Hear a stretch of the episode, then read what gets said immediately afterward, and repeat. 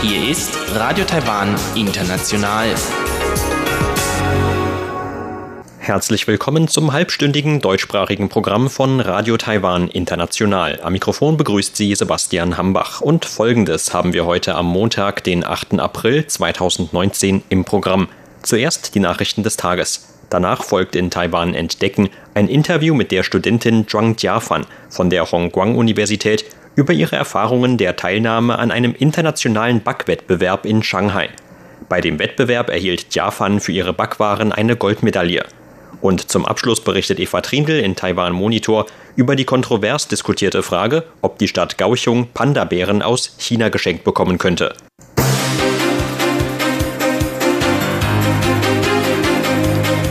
Sie hören die Tagesnachrichten von Radio Taiwan International.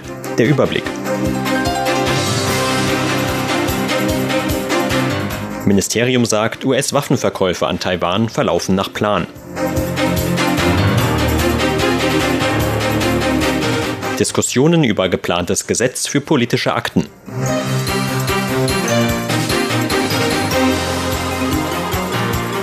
Und Reporter ohne Grenzen für UN-Berichterstattung aus Taiwan. Die Meldungen im Einzelnen. Das Verteidigungsministerium hat heute Medienberichte dementiert, nach denen die US-Regierung den Verkauf von neuen Militärflugzeugen des Typs F-16V an Taiwan auf Eis gelegt haben soll. Ein Sprecher des Ministeriums sagte, dass die Bearbeitung von Taiwans Kaufanfragen weiterhin normal verlaufe. Medien hatten zudem darüber berichtet, dass die USA bis Ende April offiziell den Verkauf von Panzern des Typs M1A2 an Taiwan bekannt geben würden. Außerdem habe das Unternehmen Raytheon die Erlaubnis des US-Verteidigungsministeriums erhalten, Patriot-Abwehrraketensysteme in Nord-Taiwan aufzustellen. Der Sprecher des Verteidigungsministeriums Chen Zhongji sagte dazu, Tatsächlich verläuft der Fortschritt bei den Panzern sehr reibungslos. Wir haben aber mit der US-Seite eine stillschweigende Übereinkunft darüber, dass wir vor ihrer offiziellen Bekanntgabe keine Erklärungen dazu abgeben. Wir warten einfach auf gute Nachrichten. Patriot-Raketenabwehrsysteme stehen bereits in Nord-Taiwan. Über weitere Details wurden wir von der US-Seite noch nicht informiert. Diese Informationen bedürfen also zum Teil noch der Klarstellung. Chen äußerte sich heute auch zu dem Thema von möglichen gemeinsamen Militärübungen Taiwans und den USA, über die in den Medien zuletzt diskutiert worden war. Chen sagte, dass das Verteidigungsministerium eine enge militärische Zusammenarbeit zu den USA pflege. Allerdings gäbe es eine stillschweigende Übereinkunft darüber, betreffende Details nicht öffentlich zu kommentieren. Der Justiz- und Rechtsausschuss des Parlaments hat heute über mehrere Entwürfe für ein Gesetz für politische Akten beraten. Das geplante Gesetz soll Akten aus der Zeit der autoritären KMT-Herrschaft in Taiwan langfristig aufbewahren und öffentlich zugänglich machen. KMT-Politiker kritisierten das geplante Gesetz heute als ein Werkzeug zur gezielten Unterdrückung der KMT. Die vier Entwürfe unterscheiden sich vor allem hinsichtlich des abgedeckten Zeitrahmens. Die Entwürfe von Regierung und des NPP-Abgeordneten Freddie Lim sehen den Zeitraum vom 15. August 1945 bis 6. November 1992 vor. Die Entwürfe zweier DPP-Abgeordneter sehen dagegen den Zeitraum vom 5. Oktober 1945 bis 22. Mai 1991 vor, als das Gesetz zur Bestrafung von Rebellionen abgeschafft wurde. KMT-Abgeordnete kritisierten heute, dass das geplante Gesetz gegen den Gleichheitsgrundsatz verstoße und dazu diene, die KMT gezielt auszuschalten. Der KMT-Abgeordnete John Wu sagte, ein derartiges Gesetz würde der Kommission für Vergangenheitsaufarbeitung das Recht einräumen, Akten der KMT zu verstaatlichen. Der KMT-Abgeordneten Shen Zhihui zufolge bekäme die Kommission das Recht, Parteizentralen der KMT im ganzen Land zu durchsuchen und Dokumente zu beschlagnahmen. Die Vorsitzende der Landesentwicklungskommission Chen Meiling sagte dagegen, das Gesetz diene dazu, politische Akten zu sammeln und zugänglich zu machen. Uns geht es darum, die historische Wahrheit wiederherzustellen und die Akten langfristig aufzubewahren. Die von den Abgeordneten angesprochenen Zweifel beziehen sich auf das Gesetz zur Vergangenheitsaufarbeitung und haben mit dem Gesetz für Parteiakten nichts zu tun. Chen sagte weiter, dass das geplante Gesetz für politische Akten in keiner Verbindung zu den juristischen Befugnissen der Kommission für Vergangenheitsaufarbeitung stehe. Die Sprecherin der Kommission für Vergangenheitsaufarbeitung, Yi Honglin, räumte ein, dass die Kommission zwar über betreffende Befugnisse verfüge, sie von diesen aber noch nie Gebrauch gemacht habe. Die Nichtregierungsorganisation Reporter ohne Grenzen hat sich heute dafür ausgesprochen, Journalisten aus Taiwan die Berichterstattung über Veranstaltungen der Vereinten Nationen zu ermöglichen, darunter auch die anstehende Weltgesundheitsversammlung. In einer Pressemitteilung verwies Reporter ohne Grenzen auf den Druck, den China auf die Vereinten Nationen ausübe, um die Presseakkreditierung für Staatsbürger und Medien aus Taiwan abzulehnen. So sei Journalisten aus Taiwan unter anderem etwa die Akkreditierung für die Weltgesundheitsversammlungen in den Jahren 2017 und 2018 verweigert worden. Generalsekretär von Reporter ohne Grenzen Christophe Deloire sagte der Pressemitteilung zufolge, dass die derzeitige Sperre dem Grundrecht auf freie Information des Artikel 19 der Allgemeinen Erklärung der Menschenrechte zuwiderlaufe. Eine Akkreditierung dürfe nicht von Nationalität oder Herkunft abhängen. Reporter ohne Grenzen listete eine Reihe von anstehenden UN-Veranstaltungen auf, zu denen taiwanische Medien zugelassen werden sollten. Dazu zählt die WHA vom 20. bis 28. Mai in Genf, die 74. Generalversammlung vom 17. bis 30. September in New York sowie die 40. Versammlung der Zivilluftfahrtorganisation vom 24. September bis 4. Oktober in Montreal Gemäß dem Index zur weltweiten Pressefreiheit von Reporter ohne Grenzen aus dem Jahr 2018 steht Taiwan von 180 Ländern auf dem 42. Platz und damit an höchster Stelle in Asien. China rangiert dagegen auf Platz 176. Reporter ohne Grenzen zufolge sitzen derzeit 65 Journalisten in China in Haft. Taiwan hat keine Einladung zum Expertentreffen der Weltorganisation für Tiergesundheit, kurz OIE, zur afrikanischen Schweinepest erhalten, das derzeit in Peking stattfindet. Das gab der stellvertretende Leiter von Taiwans Kabinettskommission für Landwirtschaft, Huang Jincheng, heute bekannt. Huang sagte, dass die Kommission bereits Anfang letzter Woche gegenüber der OIE-Zentrale in Paris die Absicht Taiwans zur Teilnahme an dem Treffen zwischen dem 8. und 9. April übermittelt habe. Allerdings habe man nie eine Rückmeldung erhalten. Huang sagte weiter, dass Taiwan als ein formelles Mitglied der OIE auf jeden Fall an dem Treffen teilgenommen hätte, wenn es nicht in China stattfinden würde. Taiwans Abwesenheit begründete Huang mit dem so wörtlich üblichen Vorgehen Pekings, Taiwan von internationalen Veranstaltungen auszuschließen. Huang kritisierte zudem Chinas so wörtlich unvernünftige und unklare Informationspolitik zur Verbreitung der Krankheit im eigenen Land die Kommission rechne aber nicht damit, dass auf dem Expertentreffen neue Daten veröffentlicht werden, die nicht bereits im OIE-Bericht zur Verbreitung der afrikanischen Schweinepest erwähnt wurden. Taiwans Behörden zufolge werden immer noch Schweinefleischprodukte aus China an den Grenzen zu Taiwan abgefangen, die positiv auf die afrikanische Schweinepest getestet werden.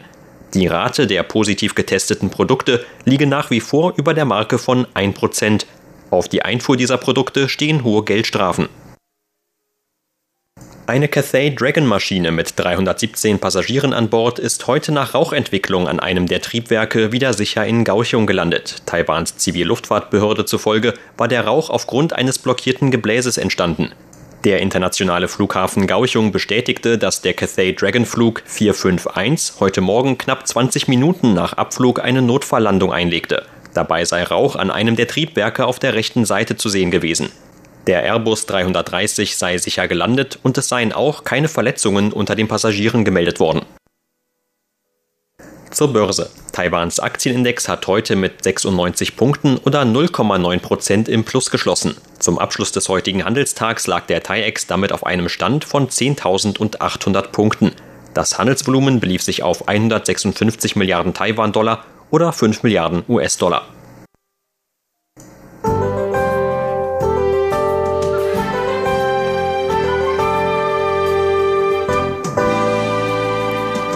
Das Wetter in Taiwan wurde heute vor allem von Wärme und sonnigem Himmel bestimmt. Nur in manchen Regionen Osttaiwans sowie in den Bergregionen gab es nachmittags vereinzelten Regen.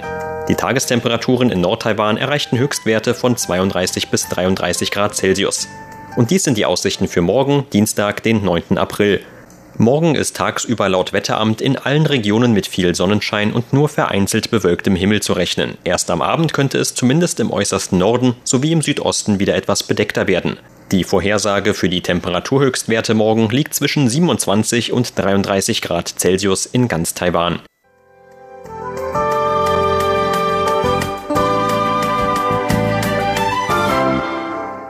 Nun folgt Taiwan entdecken.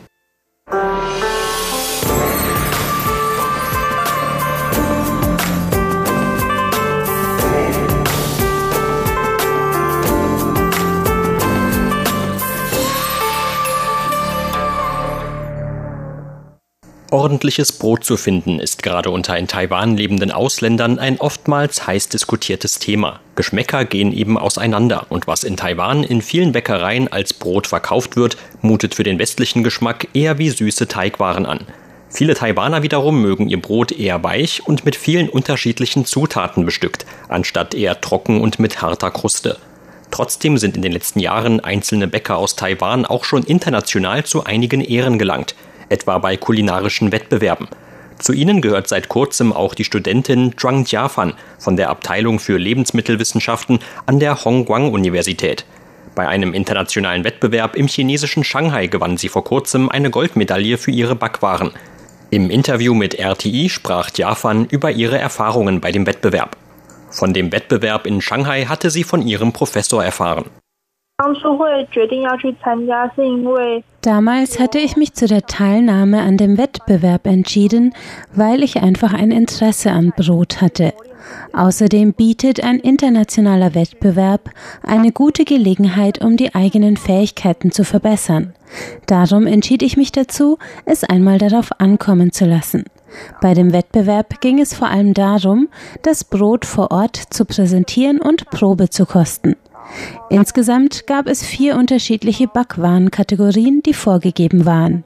Dazu gehörten erstens Baguette, zweitens Kopenhagener Gebäck und Hörnchen, drittens ein künstlerisches Brot und viertens Brot nach europäischer Art sowie Toastbrot. Darüber hinaus habe ich selbst noch eine Sorte hinzugefügt, und zwar die Brioche. Dabei handelt es sich um ein Hefegebäck mit einem Butteranteil von über 30 Prozent. Deshalb fühlt es sich beim Essen etwas weicher an. Mein Stundenplan an der Uni ist sehr voll. Normalerweise habe ich mindestens jeden Tag sechs Stunden Unterricht. Deshalb konnte ich erst jeden Tag nach dem Unterricht in einem Übungsraum der Universität das Backen üben. Jedes Mal dauerte das Probebacken mindestens vier Stunden, manchmal auch länger. Man muss viele der Zutaten erst vorbereiten. Außerdem braucht Brot auch seine Zeit für die Fermentation und das Backen. Jeder der Teilnehmer des Wettbewerbs in Shanghai präsentierte die fertig gebackenen Brote auf einem eigens dafür hergerichteten Tisch. Bei dem Wettbewerb hatten wir insgesamt eine Stunde Zeit, um die Brote für die Präsentation vorzubereiten und die Tische zu dekorieren. Nach einer Stunde kamen die Punktrichter oder auch andere Besucher der Ausstellung vorbei. Die Punktrichter begannen mit ihrer Bewertung, indem sie zunächst das äußere Erscheinungsbild begutachteten und die Backwaren dann einzeln probierten. Der Geschmack und das Aussehen ergaben die Gesamtnote. Ich selbst habe meine Produkte vor Ort gebacken, da ich erst am dritten Tag mit der Präsentation dran war. Hätte ich das Brot schon zuvor in Taiwan vorbereitet, hätte es bis zum Wettbewerb seine Frische und seinen Geschmack verloren. Ich wollte den Punktrichtern aber das bestmögliche Produkt präsentieren. Aus diesem Grund hatte ich vorher meinen Professor darum gebeten, mir dabei zu helfen, vor Ort eine Gelegenheit zum Backen zu organisieren. In Shanghai selbst fanden wir jedoch keinen Platz, um Brot zu backen. Deshalb mussten wir auf Suzhou ausweichen. Weil wir auch unsere Küchenausstattung inklusive Messern mitnehmen wollten, konnten wir nicht mit öffentlichen Verkehrsmitteln dorthin fahren, sondern mussten aufgrund der Sicherheitsvorschriften ein Taxi nehmen. In Suzhou war ich dann zwei Tage mit der Herstellung der Backwaren beschäftigt. Am nächsten Morgen ging es dann zum Wettbewerbsort. Die Fahrt dorthin dauerte insgesamt etwa zweieinhalb Stunden. Einen Ort zu finden, um ihr Brot zu backen, war allerdings nicht die einzige Herausforderung für Tjafan. Auch die Anschaffung mancher Zutaten gestaltete sich schwieriger als gedacht. Die Zutaten und das Mehl, das ich brauchte, bekommt man in China nicht so einfach, weil sie nicht von China importiert werden. So blieb mir nichts anderes übrig, als die Zutaten selbst mit dem Flugzeug von Taiwan aus mitzunehmen. Aber weil es beim Gepäck die Beschränkungen beim Gewicht gibt, konnte ich von allen Zutaten nur so viel mitnehmen, dass es für einmal Backen ausreichte. Wenn es mir nicht gelungen wäre, alles beim ersten Mal zu schaffen, dann hätte ich gar nichts zum Vorzeigen gehabt. Deshalb habe ich sofort nach meiner Ankunft in Suzhou damit begonnen, mich mit den Küchenutensilien und den Öfen vertraut zu machen. Denn es gibt von Ort zu Ort ziemliche Unterschiede bei der verwendeten Küchenausstattung. Bei dem Ort in Suzhou handelte es sich aber um eine Räumlichkeit zum Brotbacken einer dortigen Hochschule. Deshalb war die Ausstattung dort sehr gut und ich konnte mich schnell daran gewöhnen. Als ich am ersten Tag dort ankam, war es bereits Mittag. Bis ich alles fertig gebacken hatte, war es dann ein, zwei Uhr nachts. Zum Schluss war nur noch bei mir Licht an.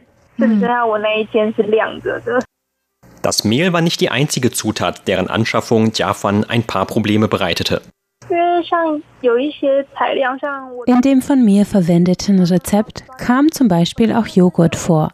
Aber den Joghurt konnte ich nicht aus Taiwan mitbringen, weil er ständig gekühlt aufbewahrt werden muss. Deshalb musste ich ihn in Shanghai einkaufen. Aber als ich dort war, konnte ich nirgendwo die Marke finden, die ich normalerweise verwende. Später fand ich dann heraus, dass diese Marke gar nicht importiert wird.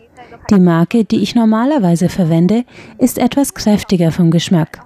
Aber die Marken, die in China verkauft werden, sind alle etwas wässriger.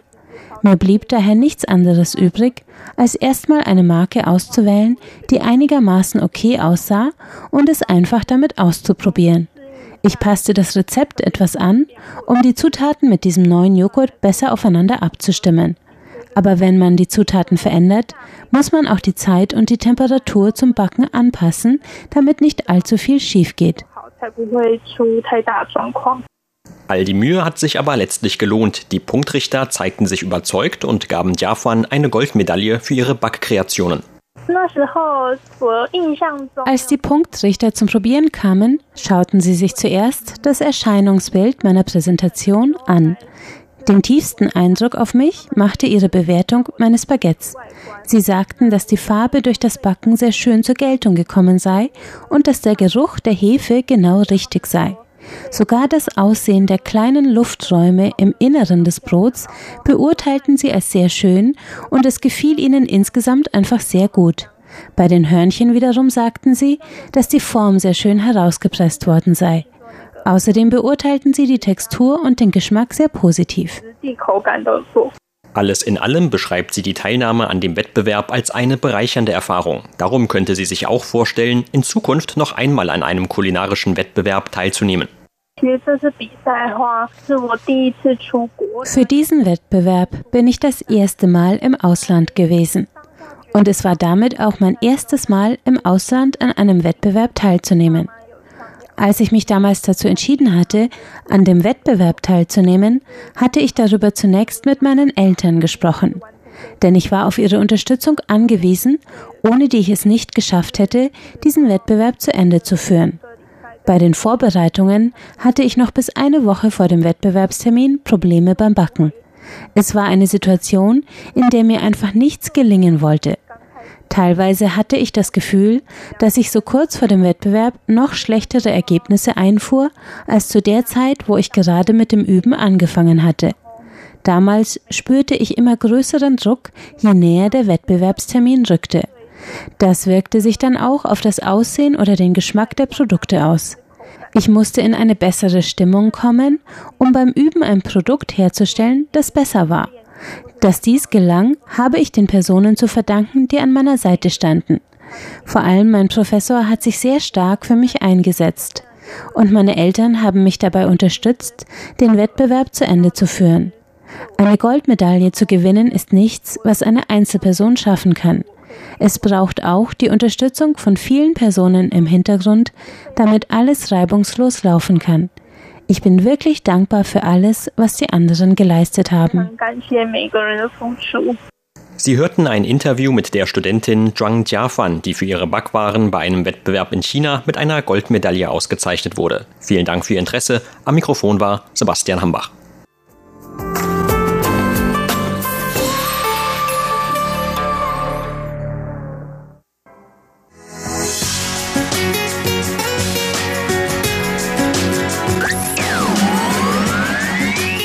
Radio Taiwan, international aus Taipeh.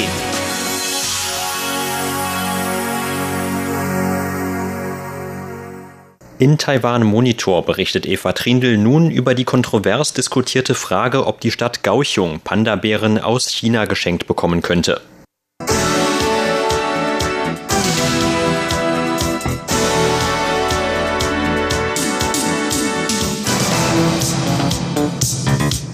Pandas, die schwarz-weißen, niedlichen Bären, erfreuen sich sehr großer Beliebtheit. Und mit Pandas lässt sich auch gut Diplomatie betreiben. Ein Höhepunkt der sogenannten Panda-Diplomatie war zum Beispiel das Geschenk des Panda-Paares Ling Ling und Xing Xing an die USA nach dem historischen Besuch Richard Nixons im Jahr 1972 in China. 1980 erhielt auch der damalige deutsche Bundeskanzler Helmut Schmidt zwei Pandas. Baobao und Shenzhen, die er dem Zoo Berlin übergab.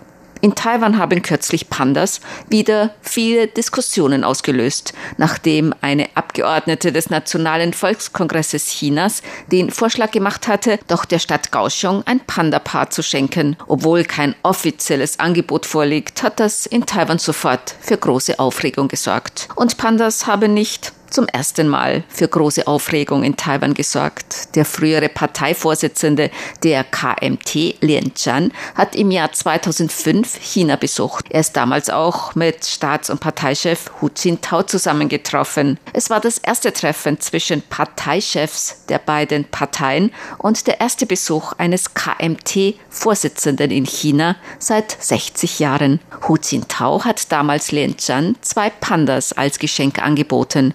Damals wurde das Geschenk von der DPP-Regierung unter Chen Shui-bian jedoch abgelehnt. Im Jahr 2008 kam in Taiwan die KMT wieder an die Regierung und das Panda-Paar Tuan Tuan und Yuan Yuan ist schließlich am 23. Dezember 2008 in Taiwan eingetroffen. Seither leben sie im Panda-Haus im Zoo Taipei. Seit der Geburt ihrer Tochter Yuanzai sind sie zu dritt. Vor ihrer Ankunft hatten die beiden Pandas große Differenzen in Taiwan ausgelöst. Unter anderem diskutierte man viel über Art der Einfuhr aus China. Manche munkelten, man habe für die Pandas eine Hintertür aufgeschlossen. Doch gemäß der Direktorin der Abteilung für geschützte Arten im Forstamt, Xia Rongsheng, erfolgte alles gemäß den Bestimmungen. Sie sagte, sie wurden von Festland China eingeführt. Das unterliegt dem Übereinkommen über den internationalen Handel mit gefährdeten Arten freilebender Tiere und Pflanzen. Und es muss für Arten nach Anhang 1 1 und 2 eine Ein- und Ausfuhrgenehmigung gemäß dem Washingtoner Artenschutzabkommen für das Gebiet des chinesischen Festlandes vorliegen oder eine Genehmigung für den Im- und Export freilebender wilder Tiere und Pflanzen.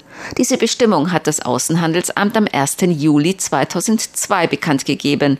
Das bedeutet, dass die Einfuhr von Tuan und Yuan durch den Zoo Taipei im Jahr 2008 nach den 2002 in Kraft getretenen Bestimmungen erfolgt ist.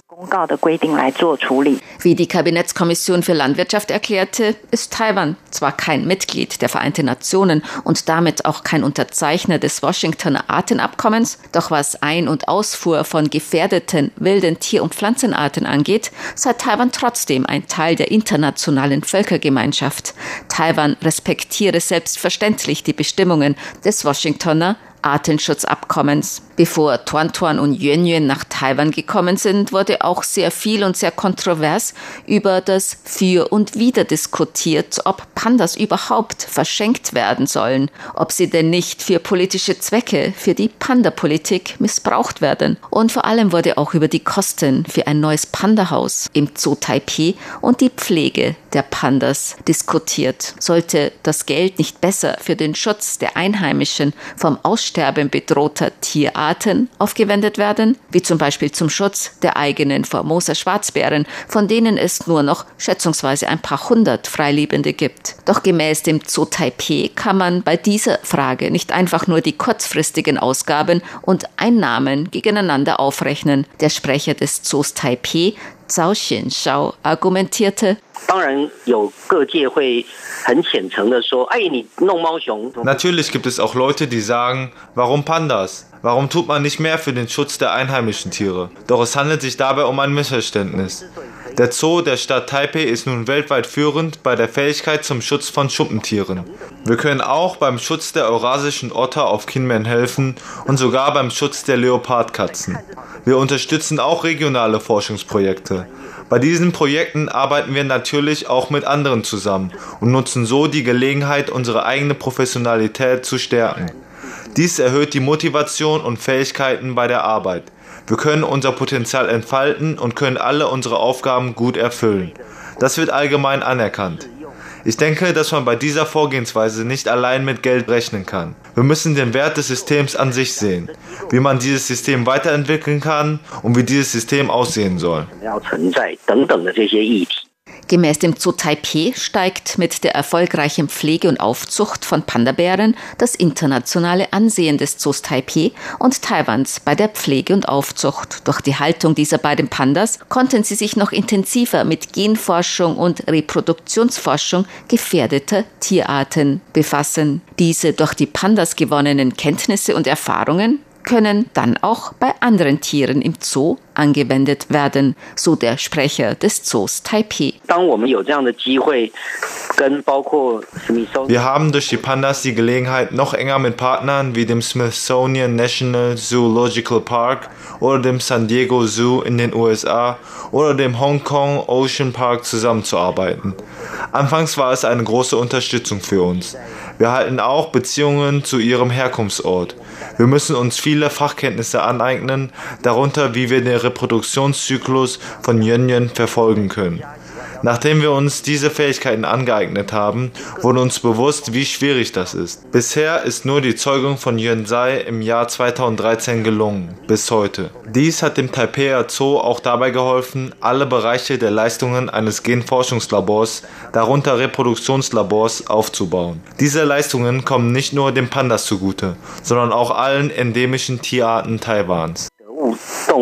Es gibt noch kein offizielles Angebot Chinas, der Stadt Kaohsiung Pandas zu schenken. Und wenn Pandas nach Taiwan kommen sollen, müssten zuerst drei Bereiche geprüft werden. Voraussetzungen des Zoos zur Haltung und Aufzucht, die medizinische Versorgung und das Bildungs- oder Forschungsvorhaben. Ob Pandas nach Kaohsiung kommen sollen, Darüber sind die Bürger Kaohsiungs unterschiedlicher Meinung. Doch viele sagen, das wäre doch gut für Südtaiwan, für Kaohsiung. Es würde auch helfen, den Tourismus anzukurbeln. Und viele sagen einfach, dass Pandas doch sehr süß seien. Der Bürgermeister von Kaohsiung, Han Kuo-yu, sagte, er würde die Pandas sehr willkommen heißen, wenn der Stadtrat zustimme.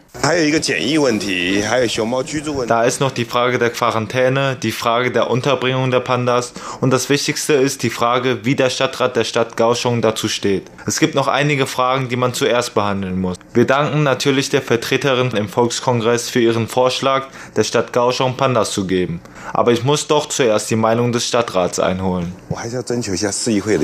Dem Direktor des Tourismusamtes Kaohsiung zufolge sei es zwar noch ein weiter Weg, bis man wirklich Pandas in Empfang nehmen könne, aber sein Amt werde zumindest alle notwendigen Vorbereitungen treffen. Der städtische Zoo Kaohsiung, der Shoshan Zoo, hat auch die Kosten für die Haltung von Pandabären bereits in etwa überschlagen. Für das erste Jahr müsse man mit Kosten von umgerechnet etwa 860.000 Euro rechnen, so der Verwaltungsdirektor des Zoos. Stadträtin Präsidentin Huang Jie zeigte sich über den Vorschlag alles andere als begeistert.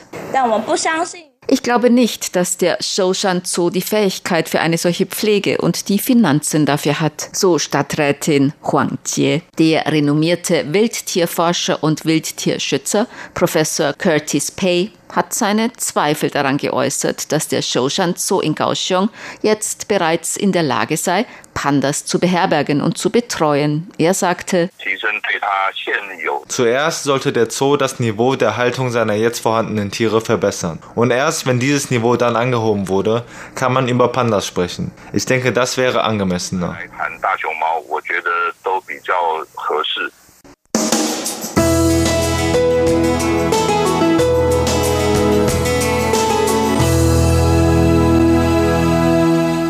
Sie hörten das halbstündige deutschsprachige Programm von Radio Taiwan International am Montag, den 8. April 2019. Unser aktuelles Radioprogramm und weitere Sendungen können Sie im Internet on demand hören unter der Adresse www.de.rti.org.